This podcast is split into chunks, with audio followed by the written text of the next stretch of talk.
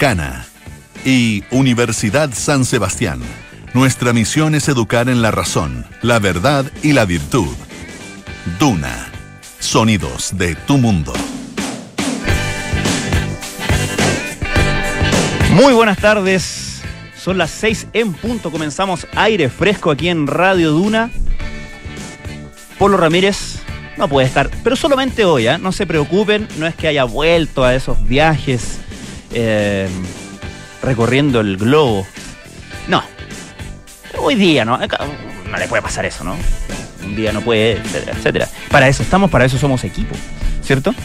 Nos escuchan a través del 89.7 FM en Santiago, 104.1 FM en Valparaíso, 90.1 FM en Concepción, 99.7 FM en Puerto Montt. Mandamos un saludo especial a las personas que están con eh, viviendo con preocupación, con angustia, todo lo que tiene eh, relación con los incendios forestales. Hemos visto desde el fin de semana distintos focos de incendio en la quinta región, en la zona de Melipilla, en las zonas rurales de Melipilla en particular. Em, ahora, ayer eh, en Curacaví, un incendio muy, muy importante. Eh, y ahora, hoy día en Villa Alemana estaba viendo, Villa Alemana y toda esa zona, eh, entonces toda la gente de esa, de esa parte de la quinta región con bastante preocupación, naturalmente, considerando varias cosas. las altas temperaturas que estamos viendo ya en diciembre, todavía no es formalmente el verano.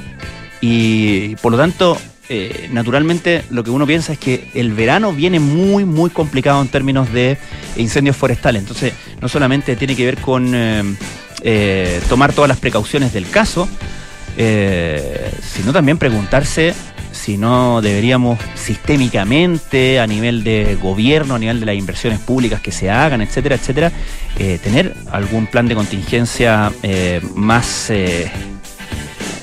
más robusto, por así decirlo. No estoy diciendo que no, que no lo sea el que lo tiene, no lo conozco, pero claramente lo que viene, todo indica que va a ser muy, un verano muy, muy desafiante en esos términos. Pero bueno, un saludo por el momento a las personas que están eh, con esa preocupación.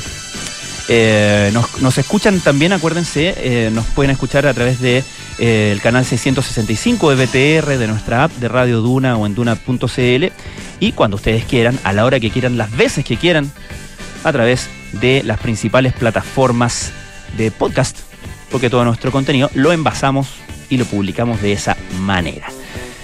Eh, hoy día vamos a, conversar en el segundo bloque con eh, una persona muy, muy eh, interesante porque ella ha ganado el premio del Global Teachers Prize Chile 2022. Es un reconocimiento que se da hace algunos años ya en nuestro, en nuestro país.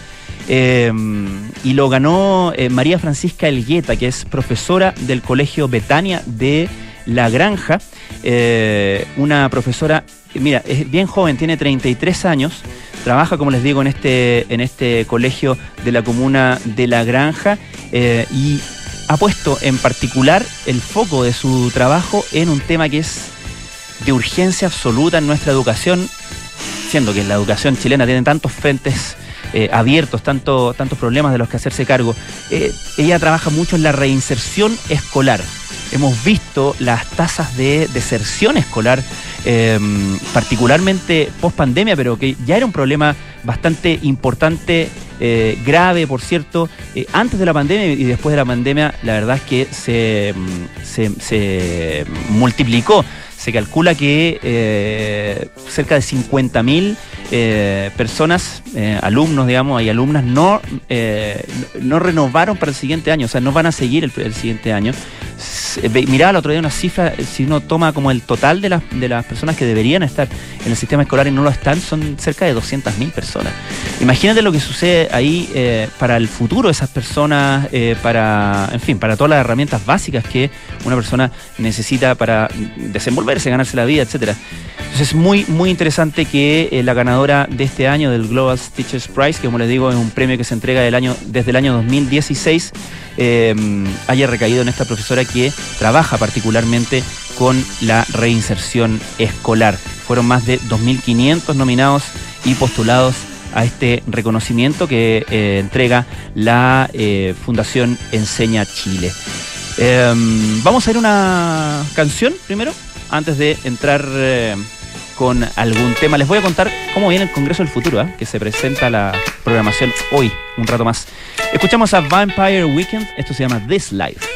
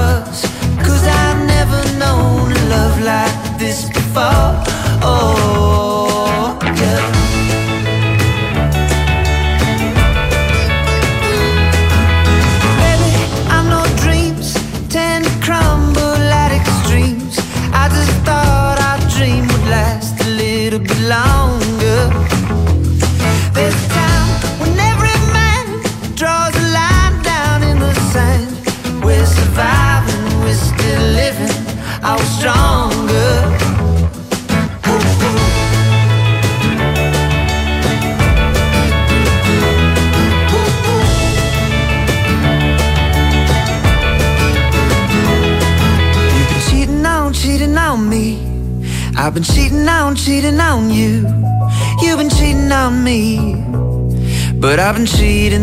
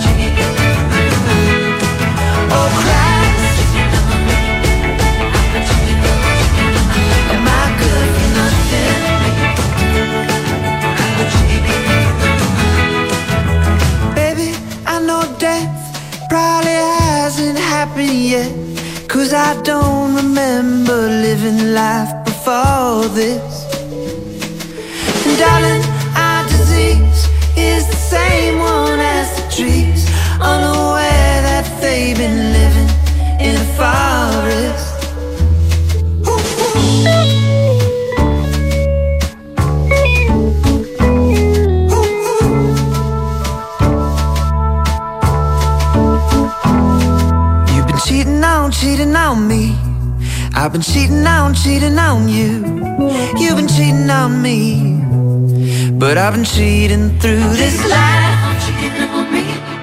I've been cheating on, cheating on you. And all this suffering. On me. I've been cheating through. Oh, Christ. cheating on me. I've been cheating on, cheating on you. Am I good for nothing?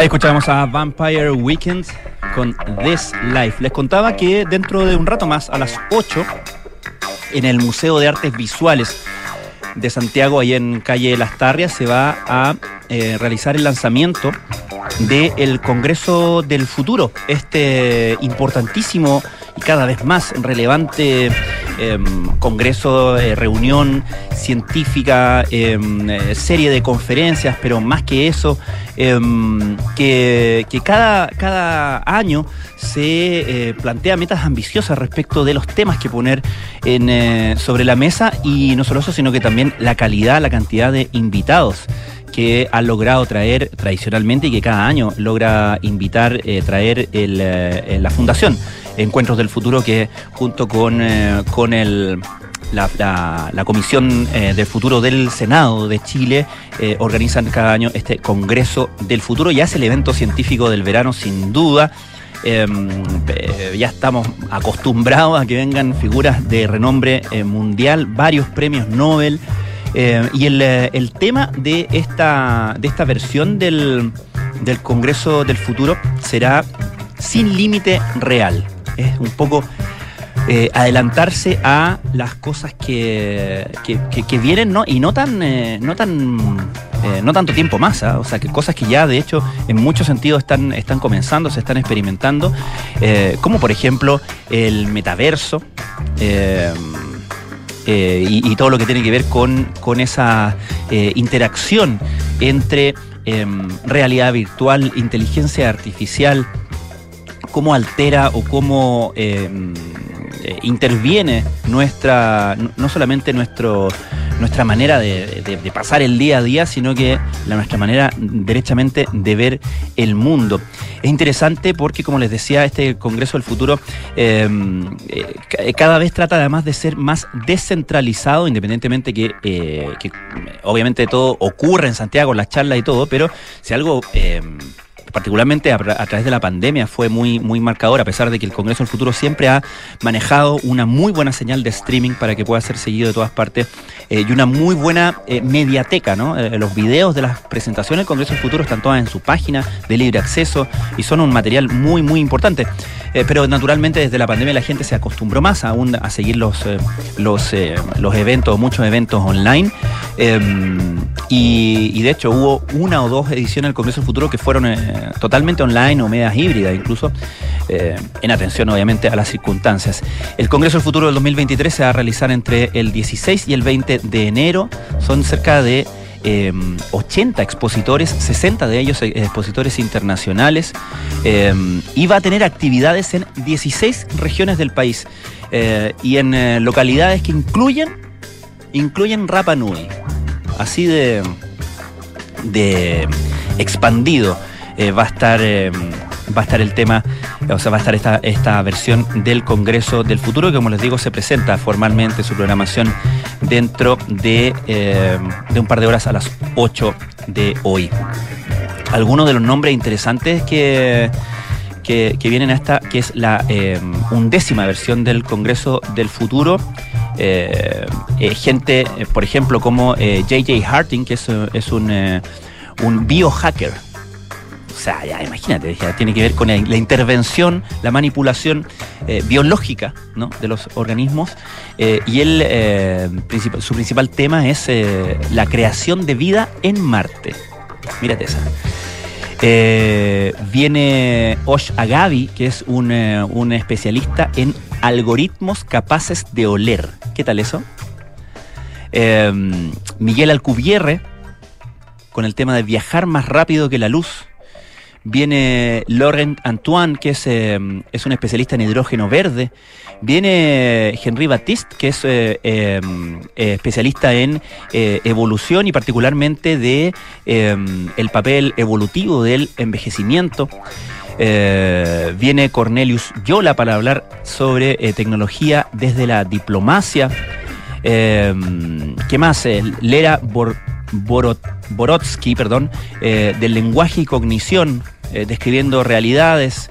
Viene la, directora del Departamento de Inteligencia Artificial del MIT, eh, que se llama Cynthia Bressel, para hablar de la Em, digamos, de, todo el desarrollo em, de, robots y todo lo que significa y los desafíos que plantea.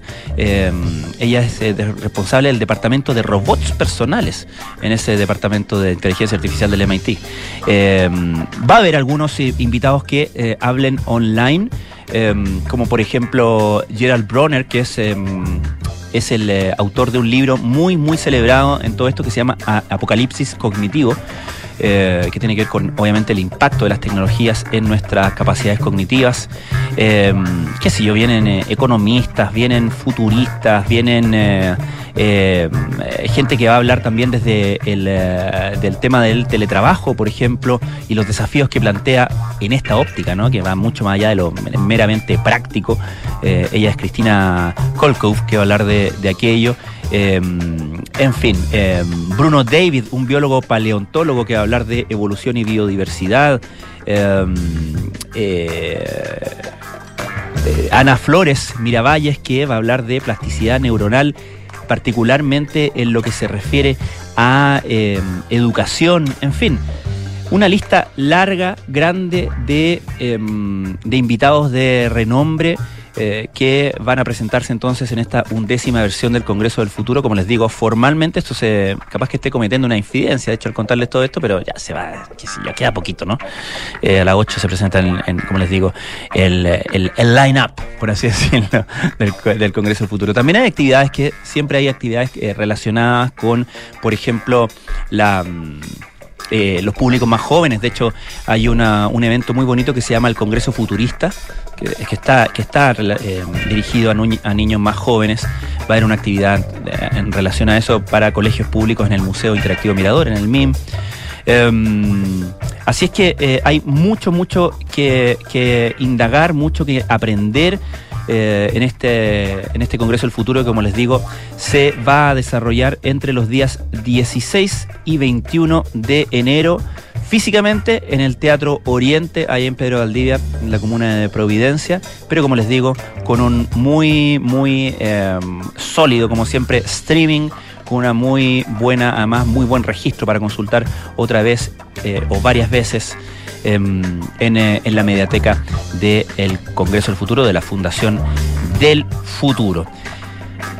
Nada, pues a esperar entonces y aprender nosotros eh, como medio de comunicación, como Radio Duna, siempre estamos muy interesados eh, en todo esto, tratando de em, hablar con la mayor cantidad, entrevistar a la mayor cantidad de, estos invitados, porque realmente es un lujo que estén, eh, que estén participando de este evento.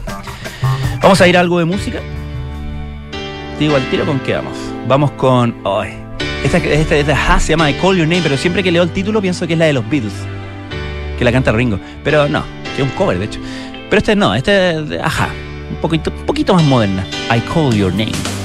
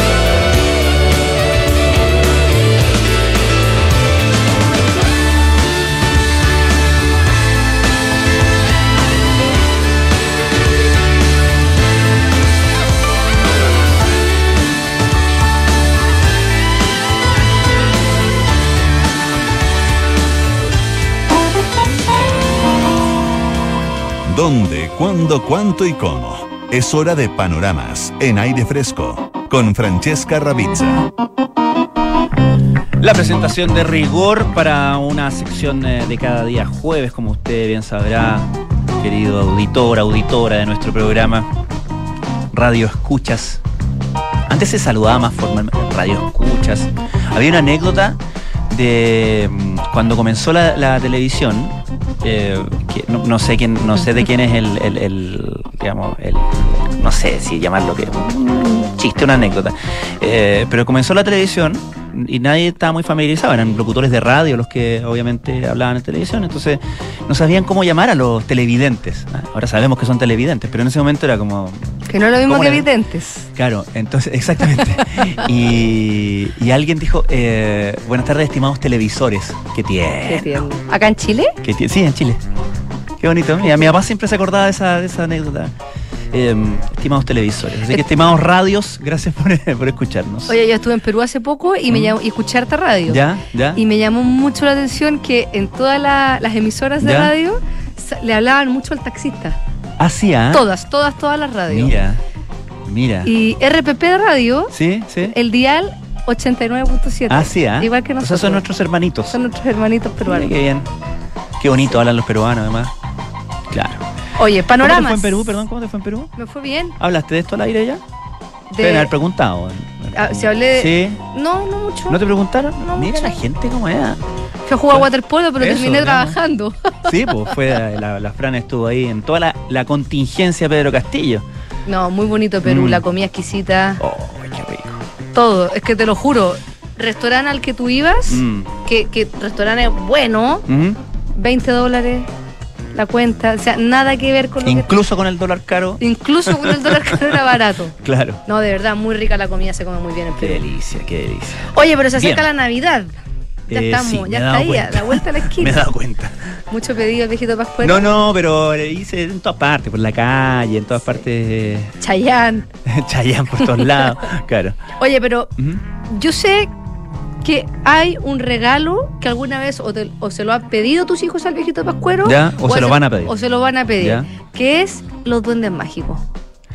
¿O no Sí, son tanto? No, no, pero me suena porque al- algo pasó por ahí de los duendes mágicos, pero son como unos juguetes, ¿no? son es como unos una, peluches. una serie de que son unos juguetes. peluches. Pero que como que se transforman, ¿no? Claro, lo que pasa es que son unos peluches que le dan pega a los papás. Ah, o al viejito Pascuero también, ya. porque son unos dientes, son unos duendes mágicos Ya. que en la noche eh, hacen travesuras.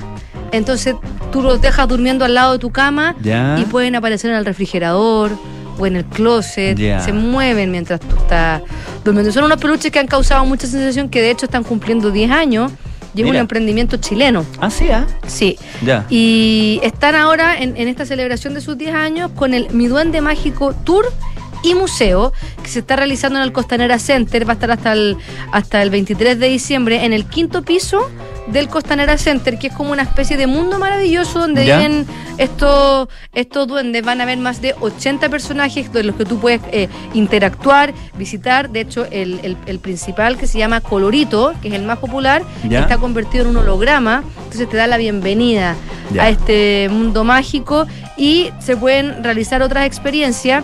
Como por ejemplo hay un tren boreal que lleva a los niños y niñas a un viaje que es directo a la aldea mágica que está en el Polo Norte, que es donde viven estos duendes junto al viejito Pascuero. Ah, mira, ya. Y eh, porque ellos le ayudan al viejito Pascuero Ya, también en la confección de, de los regalos. Va a haber también una sección para pintar dibujos que después ellos pueden verlos animados en una pantalla de 15 metros de ancho, de largo, perdón. Entonces tú puedes hacer un dibujito y después lo ves animado en, una pantalla súper. Y aparte va a haber una sección de, de cuentacuentos narrados con distintos sonidos y luces por el búho mágico, que es otro personaje también de este mundo mágico donde viven los duendes. Y por supuesto va a haber una sección de selfies y también una tienda para quienes se quieran comprar un duende mágico. Hay tres, eh, hay, tres, hay tres etapas, que se puede ir de las 10 de la mañana a la 1 de la tarde, de la 1 y media a las 4 y media y de las 5 a las 8 de la tarde, de lunes a viernes. Las entradas cuestan 9.500 pesos. Ya. Así que ahí para que se, compran en, en la puerta del evento la- las entradas. Y hay conciertos navideños también en la comuna de Las Condes que está organizando junto a la Universidad de los Andes en distintas plazas de la comuna. Se llama Nochebuena en el bosque lluvioso del fin del mundo. Y está ambientado este espectáculo músico y teatral que se ha ambientada en la selva valdiviana e incluye piezas del cascanueces en la selva valdiviana, además de villancicos tradicionales y canciones populares típicas de Navidad. El de hoy día va a ser en Presidente Rasuris a las ocho y media de la noche, Ya. al frente de la parroquia Santa Elena. Perfecto. Ahí va a estar y el viernes y el sábado, también a las ocho y media de la noche, en el Parque Juan Pablo II, en Presidente Riesco también, va a estar este mismo show. Y el domingo en la Plaza Santa Cita, en la calle Sirio, que está en el estacionamiento del Colegio Santa María de las Condes, cerca de Camino al Alba. Perfecto. Para que se hagan una idea. Y por ¿A qué hora son esos, perdón? A las ocho y media A de las la ocho y noche. media, ya. Y el infantable clásico de Navidad del Teatro Municipal de Santiago, Cascanueces. Ah, claro. También está con, con fusiones de mano del Ballet de Santiago, con la dirección del coreógrafo Luis Ortigosa. Ya, mm, ¿qué contar más del Cascanueces? Aparte que de que es un espectáculo hermoso para ver en familia, que las entradas están desde los 3.500 Mira. pesos que es un precio muy, muy accesible, asequible para un espectáculo con artistas de este nivel y se venden online a través de la web del Teatro Municipal de Santiago. Genial. ¿Y tienes los días de las funciones? Viernes. Hasta, no, no los tengo acá, Ah, se ya, me perdieron, ya. pero, pero municipal.cl Municipal.cl está toda la, la información. Genial, súper buen panorama, además para, porque, eh, y aquí voy a hablar un poco en primera persona también, pero los colegios ya están saliendo de vacaciones y hay que hacerse cargo. Sí, po. Así que comienza además la temporada, eh, trae a tu hijo al, trae a tus hijos al trabajo. ¿Ah? Los míos ya conocen al Richie, se saluda al Richie, está el Richie. Así lo que- escuchamos, lo escu- sí, se po. portan bien. Sí, se portan bien. Sí. Sí. sí. Así que, mm, pero nada, pues así que todo esto, todos estos panoramas, talleres de verano, eh, eh, panorama eh, diario, eh, summer camps, talleres deportivos, todo eso es, están de alta demanda Sí. en esta. en Oye, esta Pancho, época. tengo los horarios de Ah, Cascanueces. ya, dale. Están agotadas todas las entradas hasta el viernes 23. No te puedo creer. Te lo juro. Quedan solamente para el 26 de diciembre a las 7 de la tarde, ¿Ya? el 27 a las 7, el 28 a las 7, el 29 a las 7 y el viernes 30 de diciembre a las 3 de la tarde. La primera parte dura 48 minutos, hay un intermedio de 20 y la segunda parte 42 minutos. a las que 3 de la tarde. el viernes Mira qué bueno y el resto de las otras ¿Ya? a las 7. Pero a las 3 de la tarde Ya. encuentro que es súper buena hora. Súper buena hora para para capear el y para capear el calor. Para cambiar el calor y para, para los niños también, porque a las Sí. 7, 8, si son muy chicos, ya eh, es difícil mantenerlos ahí concentrados. Eh, y uno quiere también que, que se acuesten temprano. Quedan ahí rayando la papa con el cascanueces hasta las 2 de la mañana. Después, claro, uno quiere, los quiere entusiasmados, pero más tempranito. Fran Ravizza, muchísimas gracias. No es mi caso. Muchas gracias. Nosotros nos vamos a ir a una pausa. Antes tengo que contarles que para un fin de año excepcional, vayan al Hotel Termas de Chillán. Eh, fiesta de fin de año con música en vivo. ¿ah? Mira qué bueno pasar el año nuevo ahí. Una cena de año nuevo, el mejor ambiente para celebrar en familia. Así que consulten por su estadía en reservas.termaschillán.cl. La Universidad San Sebastián destaca con orgullo el primer lugar nacional en investigación en el área química, según el ranking Simago del 2022. Universidad San Sebastián, vocación por la excelencia. Vamos a ese corte y ya seguimos con más aire fresco acá en Duna. La Universidad San Sebastián busca desafiarse constantemente para seguir cumpliendo con los más altos estándares. El 2023 inauguraremos el nuevo campus Ciudad Empresarial para la formación de más de 2.000 estudiantes y que albergará el Parque Científico y Tecnológico en conjunto con la Fundación Ciencia y Vida. Duplicaremos nuestros espacios destinados a hospitales de simulación para nuestros estudiantes de carreras del área de la salud. Universidad San Sebastián. Vocación por la excelencia. A ver, ¿qué le vamos a poner? Ya sé, seguridad. Seis airbags. Cambios dinámicos al volante para una mayor performance. mm, un diseño único, moderno y confortable espacio interior. Ah, un sistema de audio de alta fidelidad y pantalla multimedia con Android Auto y Apple CarPlay, además de un potente motor turbo de 150 HP. Listo, mi mejor obra. Maravíllate con Renault Arcana, la evolución del SUV. Cotízalo en Renault.cl. Terco Center. Ni sus orígenes humildes ni la ceguera lograron vencer a Ray Charles en su objetivo por transformarse en uno de los grandes íconos de la música popular, uno que reinventó estilos y cruzó las barreras que imponían la raza y la sociedad. Esta es la historia que revisaremos hoy desde las ocho y media en Sintonía Crónica Epitafios. Ray Charles, una institución americana. En Duna, sonidos de tu mundo. Las uvas, Listo, las lentejas, listo. ¿Y la montaña? listo, ¿Un lugar excepcional? listo. Todo lo que necesitas para un fin de año excepcional está en Hotel Termas Chillán. Te invitamos a nuestra celebración con música en vivo, cena y el mejor ambiente. Consulta por tu estadía en reservas@termaschillán.cl. Más información en www.termaschillán.cl. Hotel Termas Chillán, un lugar excepcional. Qué rico que podamos viajar todos al sur este año. Haber calzado las vacaciones fue una tremenda idea. Sí, con la Javi estamos listos, listos. Oye, ¿y cómo lo van a hacer con el Roque al final? Se queda donde mi mamá. Ah. Con Marcelo contratamos Verisur hace un par de días, así que podemos partir tranquilos. Ah, qué Y buena. la casa queda en buenas manos. Sabemos que quieres estar tranquilo cuando sales de casa. Conoce la alarma Cero Visión de Verisur, capaz de actuar antes que lleguen las fuerzas de seguridad. Calcula online en verisur.cl o llama al 600-385-0003. Activa Verisur, activa tu tranquilidad. Estás en aire fresco con Francisco Aravena. Renault y su gama SUV, modelos con un gran diseño, materiales de alta gama, sistemas de audio con gran calidad y la tecnología Multisense, según el modelo, combinan lo mejor de nuestro saber hacer para despertar tus sentidos cada día. Conoce más en Renault.cl. Antes de ir a nuestra entrevista, escuchemos a Travis, esto se llama Beautiful Occupation.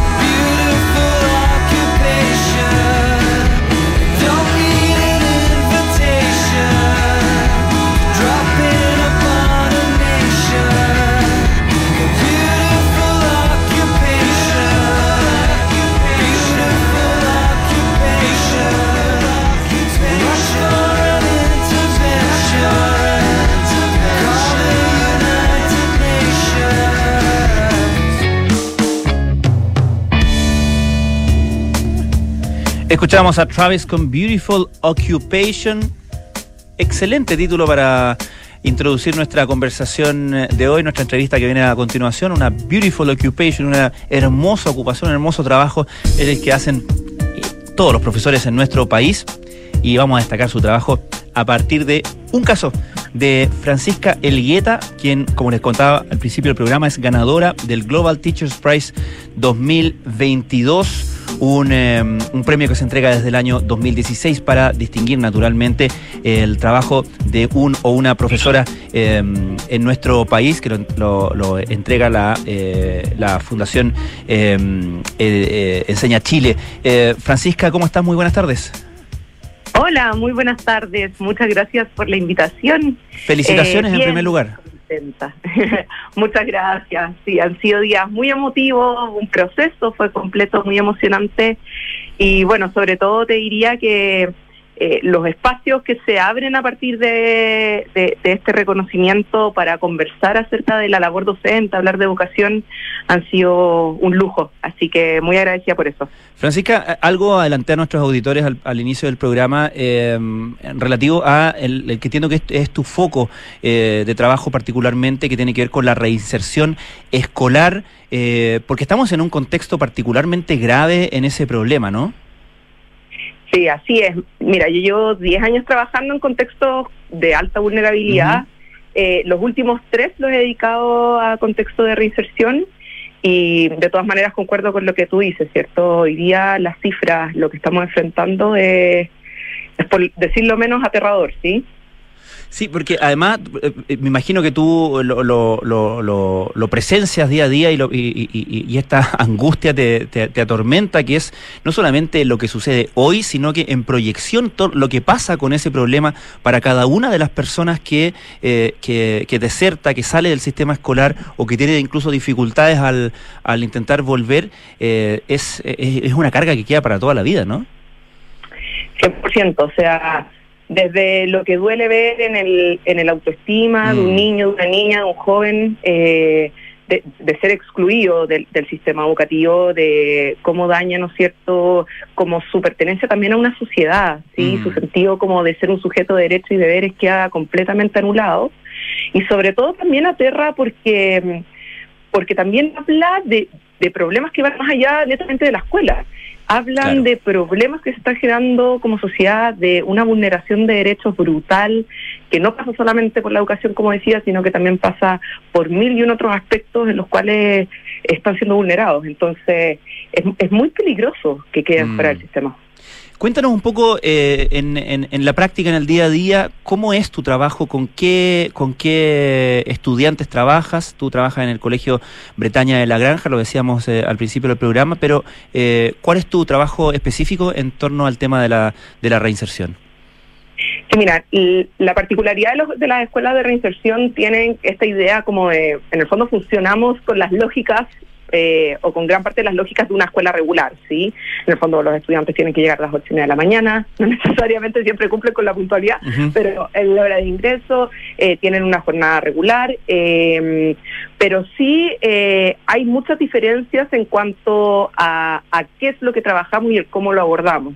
Yo te diría que uno de los elementos que priorizamos hoy día es el trabajo socioemocional. Yo creo que post pandemia es algo que definitivamente tiene que ser una alarma de urgencia en cualquier Mm. tipo de, de establecimiento, da lo mismo la modalidad, da lo mismo el nivel socioeconómico, yo creo que es una urgencia y, y las cifras de hoy de deserción nos están ah, ya anunciando eso, pero para nosotros definitivamente es una prioridad y, mm, y bueno, yo soy profesora, hago clases de historia y de formación ciudadana y te diría que el principal foco, pero, pero no solamente mi asignatura, sino que de todas, eh, tiene que ver con el cómo reencantar a los estudiantes con el aprendizaje, cómo crear de la escuela un espacio seguro en el sentido de nuestros niños, niñas y jóvenes viven en un espacio que es constantemente eh, inseguro, Mm. ¿cierto?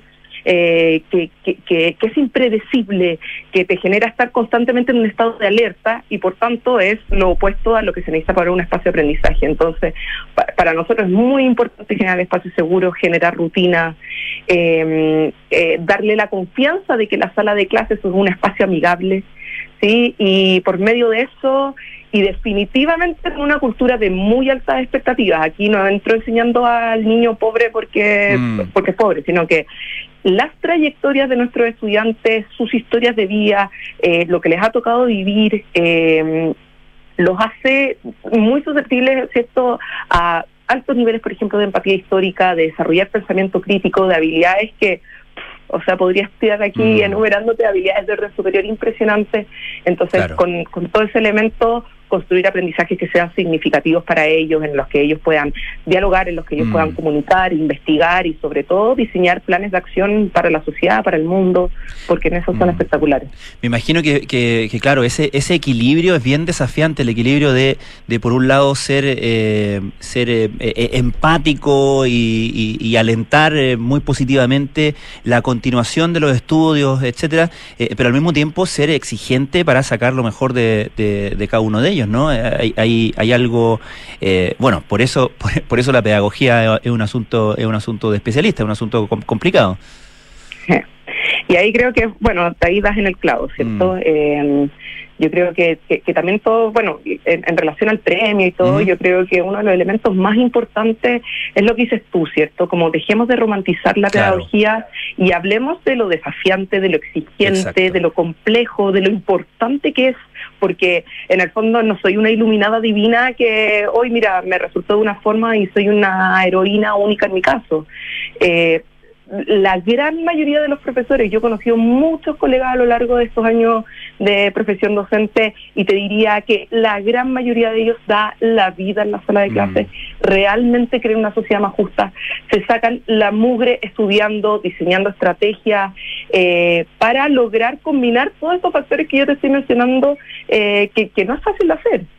Eh, sumado, ¿no es cierto?, a, a- a- al, a- también al trabajo emocional y de autocuidado que tiene que hacer uno para, para hacer este, de este trabajo un trabajo como constante eh, y continuar con la cultura de altas expectativas en el aula. Sin duda, estamos conversando con Francisca Elgueta, flamante ganadora del Global Teachers Prize 2022. Eh, Francisca, el, eh, eh, si tú pudieras como enumerar las principales razones por las cuales eh, lo- los estudiantes desertan del sistema escolar, eh, ¿cuáles serían?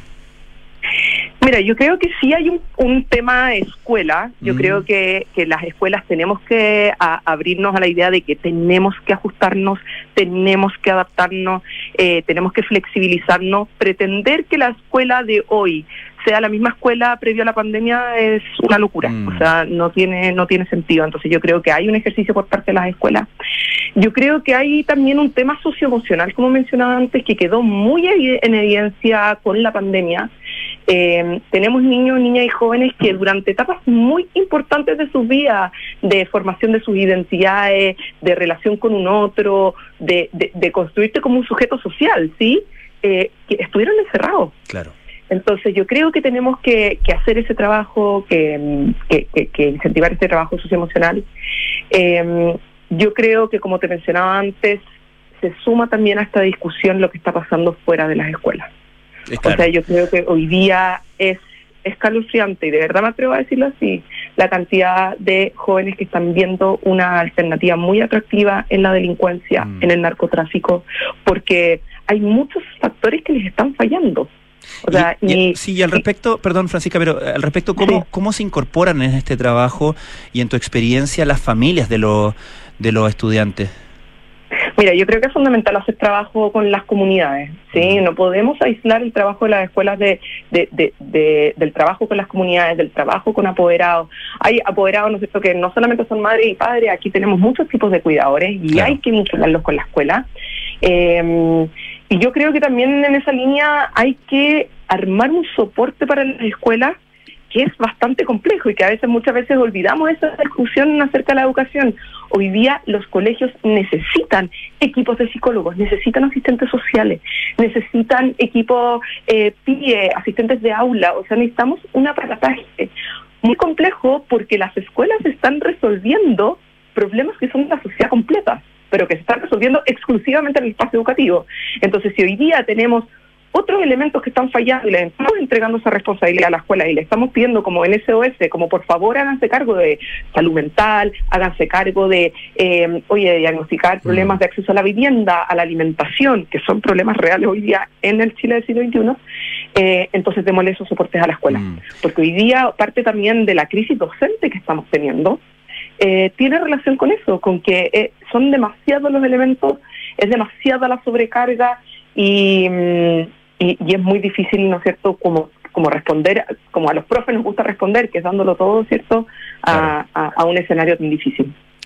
¿Ha cambiado, en tu, en tu opinión, la valoración que tienen, por ejemplo, las familias o los propios estudiantes eh, sobre la, el valor de asistir a clases? Yo, mira, yo creo que sí. Yo creo que, que cuando desertan y cuando pasan mucho tiempo fuera, eh, obviamente el espacio afuera se empieza a volver más atractivo. eh, y yo creo que no es que dejen de, de- dejen de valorar la escuela, es que empiezan a encontrar muy valioso otras instancias. Porque cuando tú recuperas a ese estudiante, cuando tú a ese estudiante le dices que es valioso, valiosa dentro de este espacio, cuando tú les abres las puertas a apoderados y les dices que tú quieres conversar con ellos, que ellos también van a ser parte de esta trayectoria educativa, no se van a querer ir. ¿sí? El problema es, bueno, eh, eh, es- esta conversación no la estamos teniendo. ¿sí? Claro, claro. Sí, al respecto te quería preguntar porque mm, eh, em, hace, hace unos días entrevistando para, para el podcast El Café Diario a, otra especialista en, en el tema, eh, destacaba el punto de que la deserción nunca es de un día para otro, que hay un proceso eh, que, que, eh, va alejando a el estudiante o la estudiante de, de la sala de clases y por lo, y por lo tanto me imagino que hay signos a los cuales eh, lo- las comunidades educativas, eh, no solamente los profesores, sino que también las familias tienen que estar atentos y, y- cautelar de que pueden estar empezando a, a- provocarse un, un problema, ¿no? Porque entiendo que hay a- aquello que se llama la, la inexistencia crónica, eh, en fin, hay, hay, hay temas que pueden ser eh, indicadores de que hay que trabajar más intensivamente justamente para prevenir una deserción, ¿no? Definitivamente. Y hoy día tenemos que ver señales de alerta como el embarazo adolescente, tenemos que ver señales de alerta como el trabajo. O sea, el trabajo hoy día es un tema muy importante. Hay muchos estudiantes que, y a veces, con, o sea, te lo dicen con todas sus letras, como profe, no tengo otra opción, tengo Claro. que ir a trabajar. Entonces, ¿cómo, cómo, somos, cómo como sociedad le damos una respuesta a ese niño y niña joven? Claro. Sí, eh, co- eh, eh, el apoyo eh, de- en salud mental yo encuentro que es fundamental. Eh, sí, así que concuerdo totalmente. O sea, tenemos que estar alerta a muchos otros factores y estar resolviendo entre todos las problemáticas que hoy día hacen que un estudiante sea excluido del sistema, porque yo no creo en que los estudiantes abandonan el sistema. Yo creo que de alguna forma u otra los excluimos. Ahora, eh, Francisca, eh, entiendo que el colegio donde tú enseñas, el Colegio Bretaña de la Granja, eh, pertenece a la Fundación Súmate del Hogar de Cristo, ¿correcto? Sí, así es. Sí, y tú antes, si no me equivoco, eh, trabajaste también para eh, colegios, la red de colegios de la Sociedad de Instrucción Primaria, ¿correcto? Sí, así Y en la red ignaciana. Sí, ahí trabajé en la Fundación Loyola, que es parte de la Perfecto. red Ignaciana, sí. Perfecto, perfecto. Eh, te quería preguntar por la interacción en el sistema escolar, eh, particularmente hablando de este tema tan sensible y tan relevante para todo el país como, como el tema de la deserción y la reinserción escolar, eh, la interacción entre las fundaciones y el propio Estado a través del Ministerio de Educación. Eh, ¿Hay algo que el, el- el Estado como tal debería estar haciendo más o mejor en tu, en tu opinión? Mira, yo creo que hoy día, eh, bueno, algo que yo agradezco es que siento que se están generando estos espacios de diálogo. Agradezco que, que hoy día alguien te dice educación y yo creo que hab- hablamos de deserción y nadie te diría como de qué me estás hablando. O sea, yo creo que está sobre la, puesto sobre la mesa eh, y, y- y me gusta que sea una prioridad nacional. Eh, sí, yo creo que hoy día es importante que también conversemos con la escuela regular. Claro. Porque no podemos, en el fondo, tratar de resolver este problema de la deserción a partir de las escuelas de reingreso, porque la escuela de reingreso es la escuela para este estudiante que ya fue excluido Claro, del sistema. claro. Entonces, sí creo que hay una conversación muy importante que tener en las escuelas regulares eh, de, de, oye, ¿por qué hay estudiantes que están abandonando? ¿De qué pasa con el estudiante expulsado? Yo he tenido de verdad conversaciones muy interesantes con, con directores de escuela y, y, mm, directivos, por ejemplo, de redes de colegios, que con la mano en el corazón te dicen, yo no quiero perder a ningún estudiante, Mm. o sea, nadie quiere perder estudiantes, pero no tenemos los soportes para responder a muchas de las necesidades de nuestros estudiantes. Entonces, eh, yo creo que ahí sí se devuelve eh, esta, eh, e- esta problemática hacia el Estado de, bueno, entonces ahora, ¿cómo nos replanteamos los espacios educativos como, como espacios que puedan eh, generar todos estos soportes para que para que retengamos a los niños, a las niñas, a las jóvenes? Porque esto no puede quedar solamente en como, oye, ya no, mire, y, y- y buenas intenciones y pretendamos que los niños no se vayan. Eso no es real, ¿ya? Porque los colegios regulares no están dando abasto. Francisca, hemos estado todo el rato hablando de problemas, aparte de la noticia positiva de tu premio, por cierto. Entonces, para terminar, eh, brevemente, quería terminar con una, con una nota más optimista, porque tu, tu testimonio también es un testimonio de una vocación muy marcada. Y estamos en una época donde mucha- muchos eh, jóvenes están eh, preguntando por su vocación. Están eh, Ya dieron la prueba, están esperando los resultados, van a postular a las carreras en este verano y más de alguno tendrá la intención de ser profesor o profesora y se va a encontrar con una reacción quizás de, ay, pero ¿para qué tan sacrificado? Eh, etcétera, etcétera. Entonces quiero que nos cuentes una, una experiencia tuya que sea eh, muy significativa para ti, de manera que resulte motivadora para, para aquellas, aquellas personas que están eh, pensando o que están descubriendo su vocación docente.